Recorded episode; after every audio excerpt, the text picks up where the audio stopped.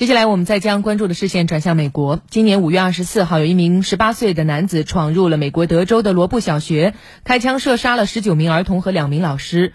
这是继二零一二年康涅狄格州桑迪胡克小学枪击事件后，美国最严重的校园枪击事件。是的，一场场悲剧啊，历历在目。很多美国家长表示，校园都不是安全的地方了。根据美国全国广播公司十二号报道，为了能让自己的孩子在安全的环境下成长。一些家长已经决定让孩子退学，在家接受教育。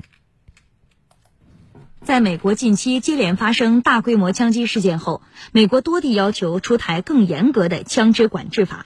出于对孩子安全的担心，越来越多的父母选择让自己的孩子退学，在家接受教育，或者以购买防弹背包等方式来保障孩子的安全成长。诺顿是一个八岁女童的母亲。她和丈夫已经决定让女儿从公立学校退学，并从今年秋季开始改为在家学习。诺顿说：“他们真的觉得自己被逼到了角落，好像真的没有安全的地方能让他们的孩子长时间待在那里。如果政府能够认真对待枪支安全问题，大力回购枪支，那么他才会认为公立学校能再次发挥教育作用。”另外一位接受采访的犹他州家长布里特尼也表示。在罗布小学发生枪案后的第二天，他就决定让自己十岁和八岁的儿子从学校退学，开始在家学习。